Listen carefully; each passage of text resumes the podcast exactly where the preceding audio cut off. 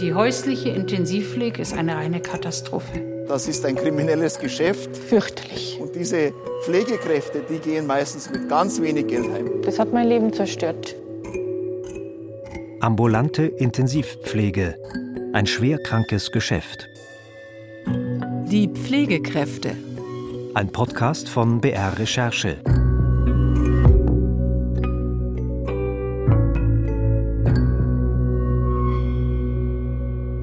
Haben in der ersten Folge Inge kennengelernt.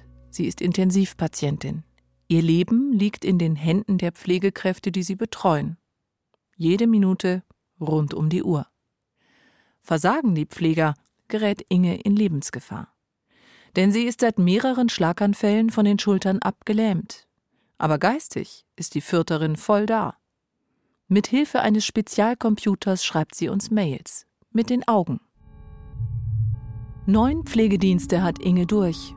Seit dem zweiten ist sie immer öfter mit Menschen allein, die keine Ahnung von Pflege haben, schreibt sie uns. Die eine war zwei Jahre bei mir. Das habe ich nicht erkannt. Ich habe mich nur gewundert, dass sie mich die einfachsten Dinge fragen musste. Und einmal ist eine Aushilfe gekommen. Die stand vor meinem Bett, achselzuckend, und sagte, sie weiß nicht, warum sie da ist, sie kann das alles nicht. Sie ist nur in einer WG Helferin und ist für das Waschen der Wäsche zuständig und für das Putzen. Wie viele da waren, von denen ich nicht weiß, wer weiß. Es gab viele, die ohne die Hilfe meiner Frau verloren gewesen wären. Aber immer kann Inges Frau Bea auch nicht am Bett Wache schieben. Und so kommt es im Januar 2017 zu einem Notarzteinsatz. Ein junger Mann aus Bosnien hat Inge eine Überdosis eines starken krampflösenden Mittels verabreicht. Erst später, beim Schichtwechsel, wurde die Hausärztin informiert. Sie bestand darauf, dass der Notarzt kommen müsse. Der stellt in seinem Bericht fest: Akzidentale medikamentale Überdosierung, 6000 Milligramm Levetiracetam durch 24 Stunden Pflegedienst verabreicht. Eine Überdosierung kann laut Beipackzettel die Nieren schädigen, die Atmung hemmen und zum Koma führen. Wie kann es zu so einem Fehler kommen? Wir fragen beim Arbeitgeber nach. Der Pflegedienst IHM räumt die Überdosierung ein und schreibt Eine besondere Beeinträchtigung der Gesundheit des Patienten wurde glücklicherweise nicht festgestellt. Der junge Mann gehört zu einem Team von vier Bosniern, die der Pflegedienst IHM zu Inge geschickt hat. Alle vier haben Inge und Bea gesagt, sie seien Altenpfleger. Inge sei ihr erster Intensivpatient. Der Pflegedienst streitet das ab und betont, nur Pfleger mit zureichender Ausbildung und Erfahrung eingesetzt zu haben. Viele Intensivpatienten und Angehörige, mit denen wir sprechen, haben schon bedrohliche Situationen erlebt. Meiner Frau wurde versehentlich reiner Alkohol gespritzt. Sie kam dann ins Krankenhaus. Eine Pflegerin hat meinem Mann die nicht entblockte Kanüle mit dem Ballon einfach in den Hals gedrückt. Ich hörte die Pflegerin schreien. Meine Frau war schon ganz blau im Gesicht. Die Frau hatte den Beatmungsbeutel nicht gefunden. Mein Sohn wurde falsch abgesaugt. Wir waren dann auf der Intensivstation. Der Arzt dort hat es bestätigt.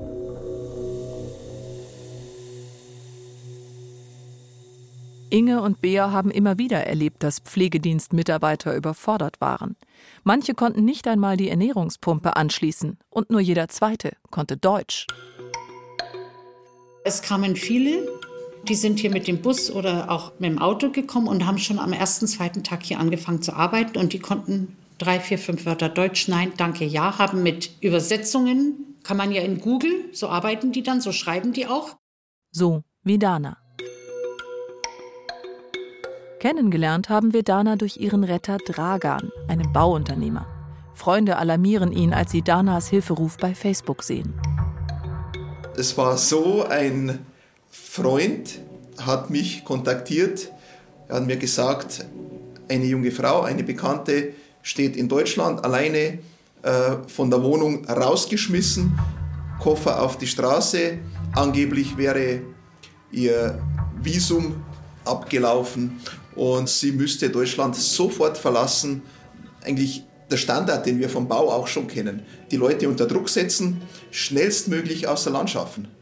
am besten am gleichen Tag irgendwo hin zum Busbahnhof, am besten noch ein Ticket kaufen und sofort weg. Weil die sind natürlich gefährlich. Sie könnten ja auspacken, erzählen, wie sie arbeiten müssen.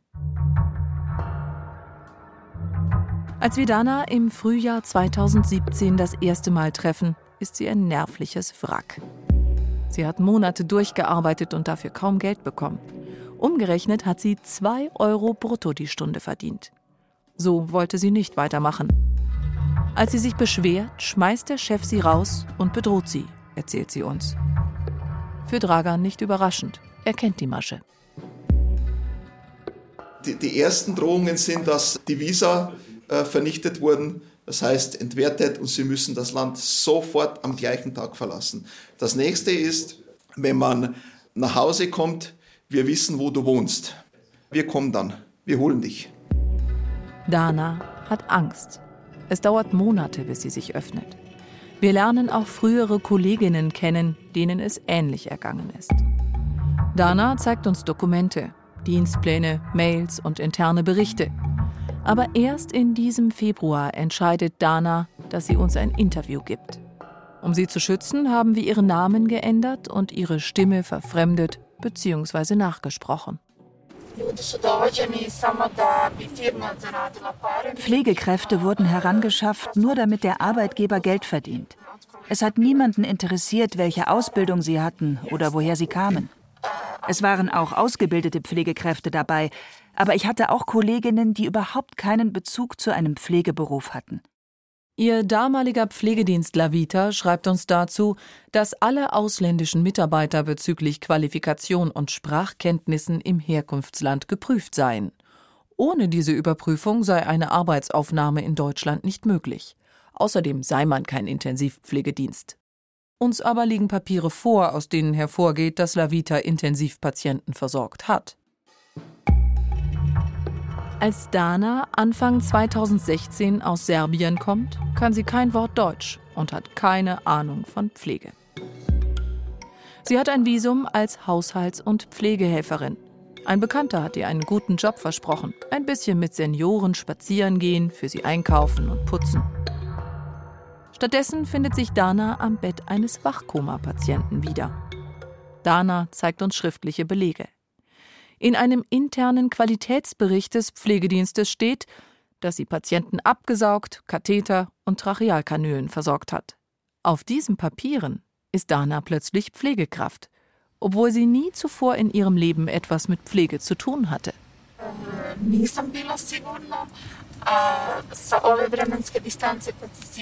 Aus heutiger Sicht ist mir bewusst, dass das für die Patienten und für mich sehr gefährlich war.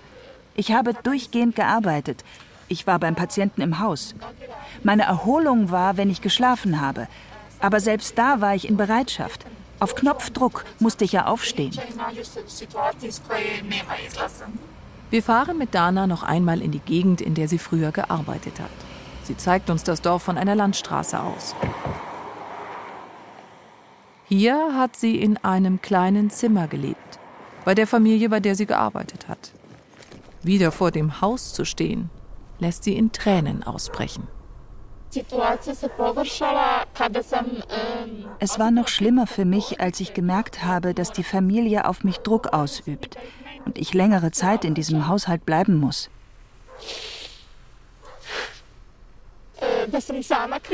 Sie sagten mir, es interessiert sie nicht, wie ich mich fühle.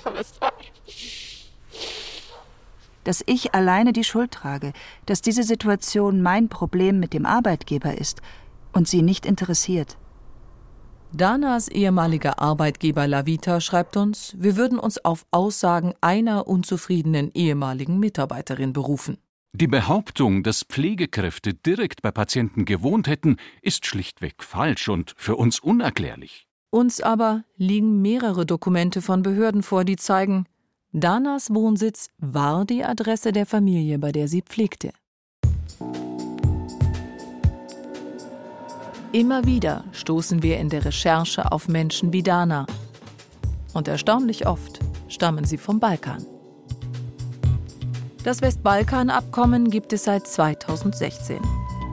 Es war ein politisches Tauschgeschäft. Um die Zahl der Asylbewerber zu senken, wurden Serbien, Bosnien-Herzegowina, Albanien, Kosovo, Montenegro und Mazedonien zu sicheren Herkunftsländern erklärt. Im Gegenzug schuf die Bundesregierung mit dem Abkommen eine legale Möglichkeit der Arbeitsmigration. Man braucht ein Visum, eine Arbeitserlaubnis und einen Job. Eine berufliche Qualifikation, ein Mindesteinkommen oder Deutschkenntnisse sind nicht erforderlich.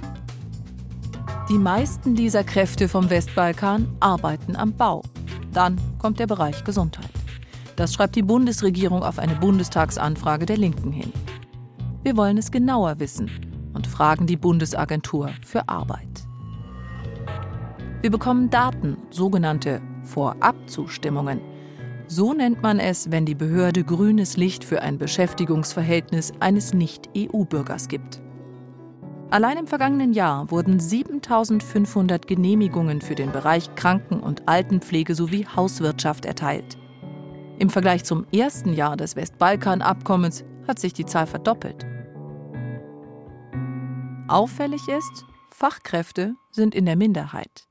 Zu drei Vierteln handelt es sich um Pflegehelfer, und zwar vor allem aus Bosnien-Herzegowina und Serbien. Zu ihnen zählt auch Viktor aus Bosnien. Er war 2016 schon einmal hier als Tourist und hat illegal gearbeitet. Nun, im zweiten Anlauf, ist er über das Westbalkan-Abkommen da.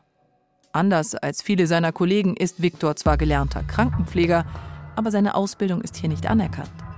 Deshalb arbeitet er wie Dana nur als Pflegehelfer, nicht als Pflegefachkraft. Pflegehelfer das bedeutet, er sollte nie allein mit einem Patienten sein. Aber Viktor ist alleine mit einem Intensivpatienten. Auch Viktor will nicht erkannt werden.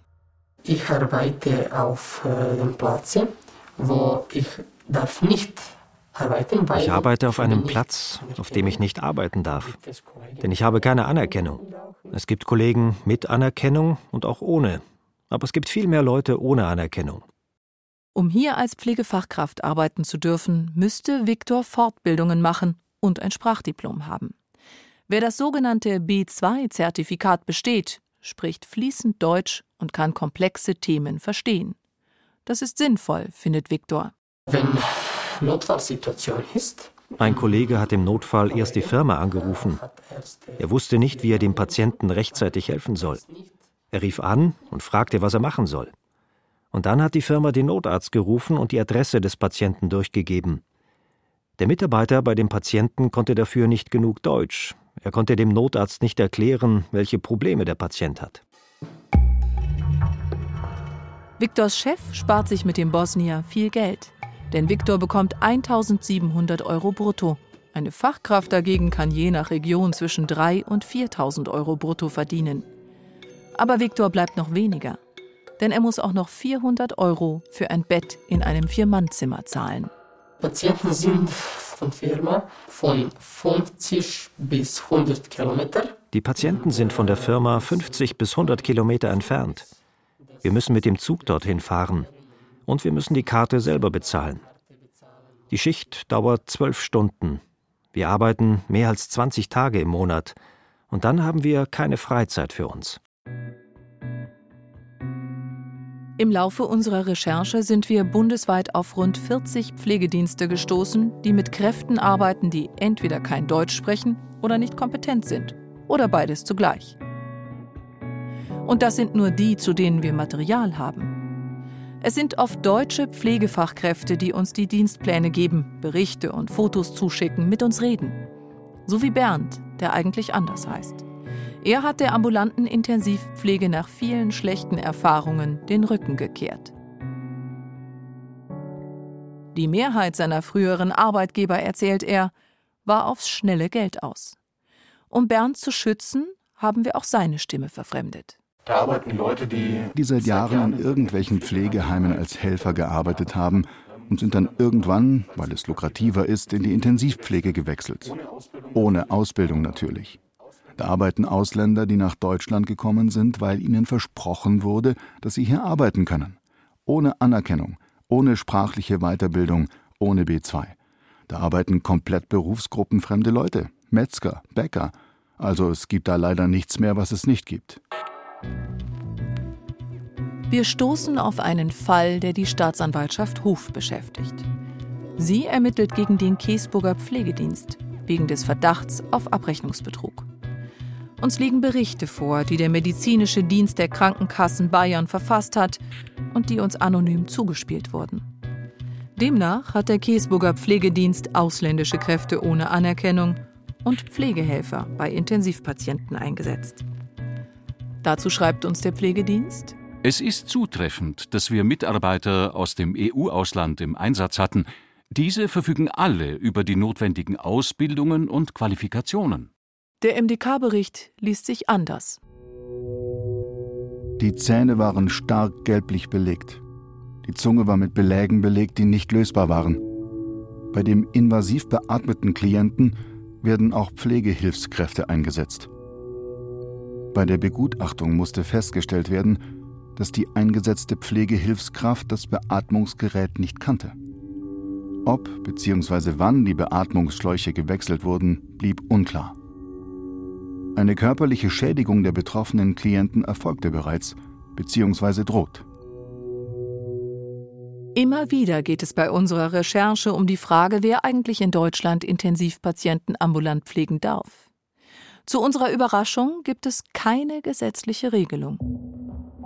Was es gibt, ist eine Leitlinie für außerklinische Beatmung. Sie stammt von den Berufsverbänden, Pflegedienstverbänden und Krankenkassen. Darin steht unter anderem, dass Intensivpatienten nur von qualifizierten Fachkräften versorgt werden dürfen. Aber sie ist nicht rechtlich bindend. Pflegehelfer sollen demnach nicht allein, sondern nur im Team mit Fachkräften Intensivpatienten betreuen.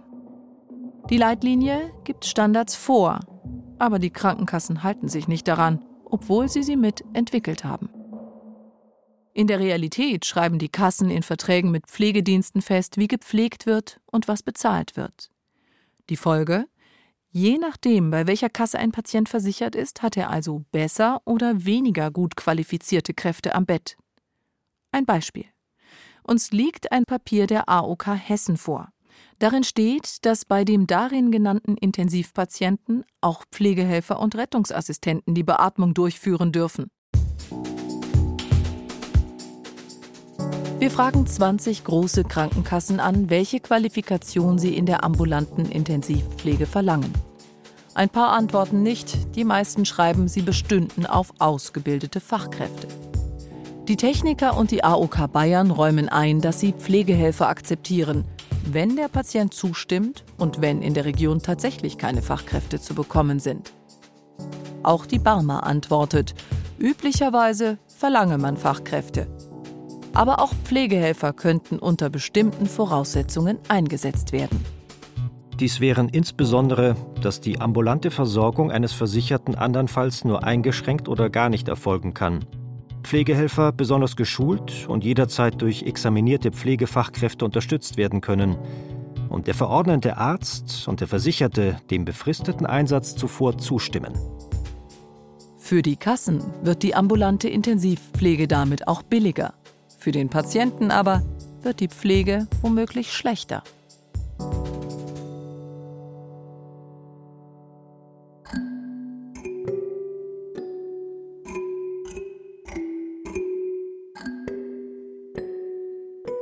Immer wieder hören wir im Laufe der Recherche von Todesfällen. Wir haken nach. Bei einem älteren Herrn in Bayern wollen die Angehörigen nichts mehr sagen. Bei einem Mann in Nordrhein-Westfalen hat die Witwe zwar den Verdacht, aber keine Belege, dass er an einem Pflegefehler gestorben ist. Es ist Februar, als uns ein Pfleger von einem Fall in Oberfranken erzählt. Ein Patient sei kurz nach einem missglückten Trachealkanülenwechsel gestorben. An den Nachnamen und den Ort kann der Pfleger sich noch erinnern. Zwei Tage später treffen wir die Witwe, Elisabeth. Elisabeth und ihr Mann hatten eine Spedition bis zu dem Tag im Februar 2017, an dem Günther einen Herzinfarkt hatte und sein Gehirn zu wenig Sauerstoff bekam. Hirnschäden, Wachkoma-Patient, das wird nichts mehr. Das ist nur eine kleine Auswahl dessen, was Elisabeth zu hören bekommt. Aber sie gibt nicht auf. drei Krankenhäuser und drei Monate später holt sie Günther nach Hause. Also es war ein ungeheures Glücksgefühl. Ich habe auch geweint, wie er gekommen ist. Und er hat sofort gemerkt, dass er, wie er reingetragen wurde, hat er gleich alles angeschaut. Er hatte sofort gewusst, dass er zu Hause ist. Und also es war ein ungeheures Glücksgefühl. Das kann man gar nicht äh, erklären. Elisabeth ist heilfroh, dass sie einen Intensivpflegedienst hat. Lifeline heißt er. Lebenslinie. Ohne kompetente Hilfe kann Elisabeth Günther nicht bei sich haben, denn er hat eine Trachealkanüle und seine Lunge muss abgesaugt werden. Kaum zu Hause macht Günther Fortschritte, die niemand für möglich gehalten hätte. Er konnte immer mehr bewegen. Wir haben die erste Probe zum Sitzen gemacht. Er war komplett alleine da gesessen, stabil, alles. Sogar seinen Kopf konnte er leicht drehen. Er ist nicht weggekippt, gar nichts. Und ihn hat es so gut getan. Als wir ihn dann wieder reingelegt haben, dann habe ich gesagt, geht's dir gut? Und der war begeistert. Also er konnte sich nur mit den Augen verständig machen. Und ab da ging es dann noch einmal bergauf. Fünf Wochen lang geht es aufwärts. Günther kämpft, schluckt Wackelpudding, macht Physiotherapie. Er erobert sich sein Leben langsam zurück, Stück für Stück. Bis zu einem Vorfall im Juni, der inzwischen die Staatsanwaltschaft Hof beschäftigt. Eine Pflegehelferin von Lifeline ist damals bei Günther. Das ist in einem MDK-Bericht dokumentiert, der uns vorliegt. Auf unsere Anfrage aber schreibt der Pflegedienst, bei Intensivpatienten werden keine Pflegehelfer beschäftigt. Doch bei Günther wechselt die Pflegehelferin sogar die Trachealkanüle. Das ist die Röhre im Hals, durch die er Luft bekommt. Als Elisabeth wieder ins Zimmer ihres Mannes kommt, ist alles voller Blut. Danach geht es Günther immer schlechter. Fünf Tage nach dem Vorfall ist er tot. Elisabeth erstattet Anzeige. Ja, weil ich der Meinung bin, dass da irgendetwas schiefgelaufen ist und dass dann irgendwie das mal aufgearbeitet werden muss und lückenlos aufgeklärt werden muss. Und auch wenn es mein Mann nicht mehr lebendig macht, aber es war so schrecklich alles in dieser Woche und am Schluss, wie er gestorben ist, dass ich das schuldig bin. Gegen zwei Pflegekräfte von Lifeline wird wegen des Verdachts der fahrlässigen Tötung ermittelt. Die Staatsanwaltschaft Hof will herausfinden, ob ein Pflegefehler vorlag. Der Pflegedienst schreibt uns, man bedauere das Ableben von Herrn G.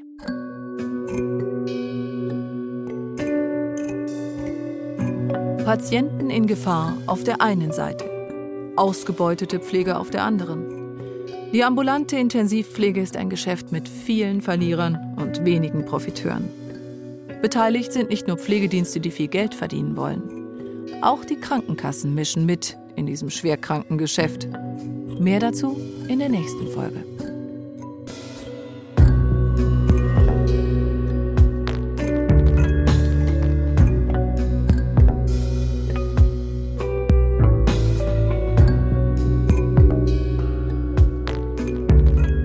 Ambulante Intensivpflege, ein schwerkrankes Geschäft, ist ein Podcast von BR Recherche.